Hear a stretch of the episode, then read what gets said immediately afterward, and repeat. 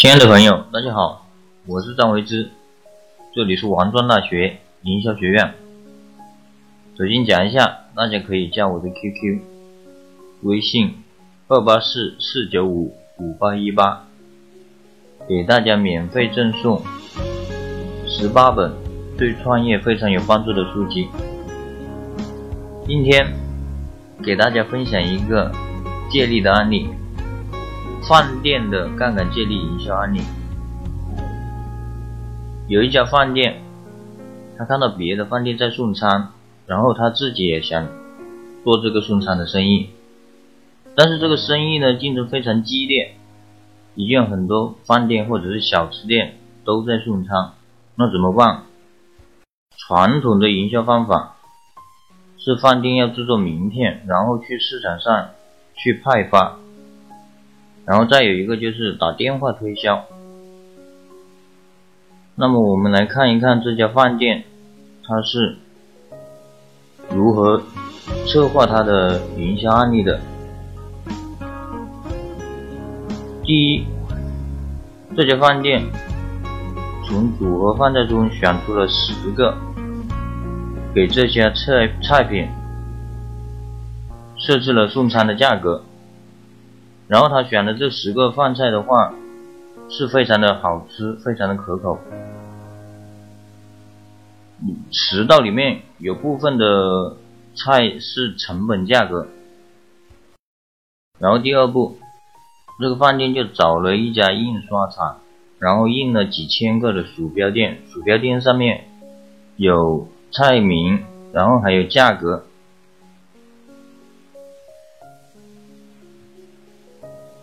还有送餐的电话，然后把这些鼠标垫免费送给方圆五公里的店铺以及公司办公室的人员，然后在高档的小区门口也送这些鼠标垫。再有一个来店里消费的人群，他们也送一个鼠标垫，告诉客户可以上门送餐。第三步呢？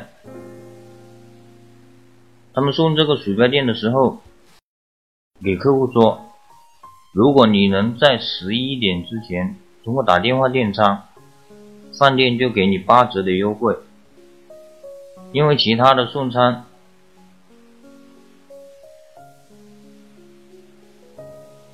都是挨家挨户的去推销，而你采用的是订餐的方式，可以先把客户抢过来。”而且方圆五公里内的客户都知道你，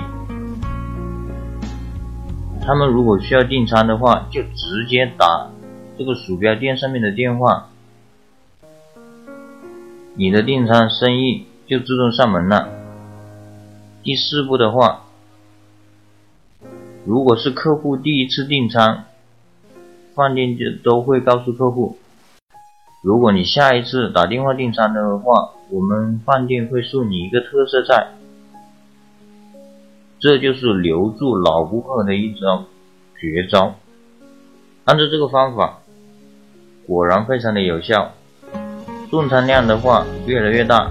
两个月以后，这家饭店发现了一个问题，有很多小区其他的小吃店和饭店也在送餐。影响了他们的送餐。为了能够垄断这个小区的生意，这些饭店做的很绝。